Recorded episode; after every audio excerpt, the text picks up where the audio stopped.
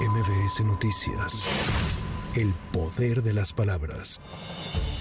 Después de impactar durante la madrugada de este miércoles la costa de Acapulco como huracán categoría 5, Otis ha perdido fuerza y se degradó a baja presión remanente. Sin embargo, no se ha restablecido el servicio de energía eléctrica, tampoco la telefonía ni el internet. Hace poco más de una hora, la gobernadora de Guerrero, Evelyn Salgado Pineda, reapareció a través de redes sociales y señaló que se encuentran trabajando para hacer frente a este inédito escenario provocado por el paso del huracán. Asimismo, la Secretaría de Educación Pública Estatal dio a conocer que se suspenden las actividades académicas para el día de mañana en todo el estado así como las administrativas de los tres niveles de gobierno, particularmente en Acapulco y municipios de la Costa Grande de Guerrero. En tanto, el presidente Andrés Manuel López Obrador confirmó su traslado hacia el puerto de Acapulco e indicó que todavía no se sabe si hay personas fallecidas tras el paso de Otis.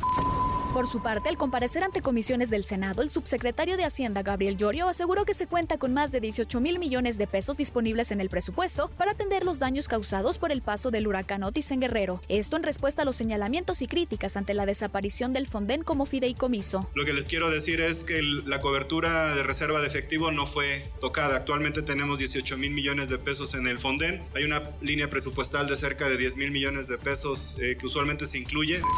En el Senado, las Comisiones Unidas de Hacienda y Crédito Público y de Estudios Legislativos Segunda avalaron la Ley de Ingresos 2024, la cual es discutida y votada esta tarde por el Pleno de la Cámara Alta.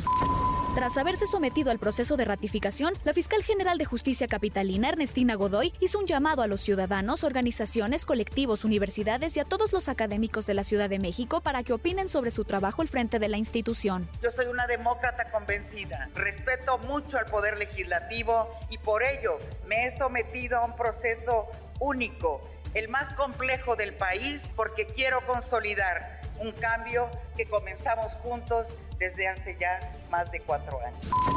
La segunda sala de la Suprema Corte de Justicia de la Nación aprobó la solicitud de la ministra Yasmín Esquivel Moza para que el máximo tribunal atraiga un caso de feminicidio a fin de revisar la reparación integral del daño, pues el padre de la víctima busca obtener una indemnización justa por diversas omisiones que se cometieron en la investigación del mismo, entre ellas que las autoridades no aseguraron el lugar de los hechos y no analizaron si existían indicios de violencia sexual durante la necropsia.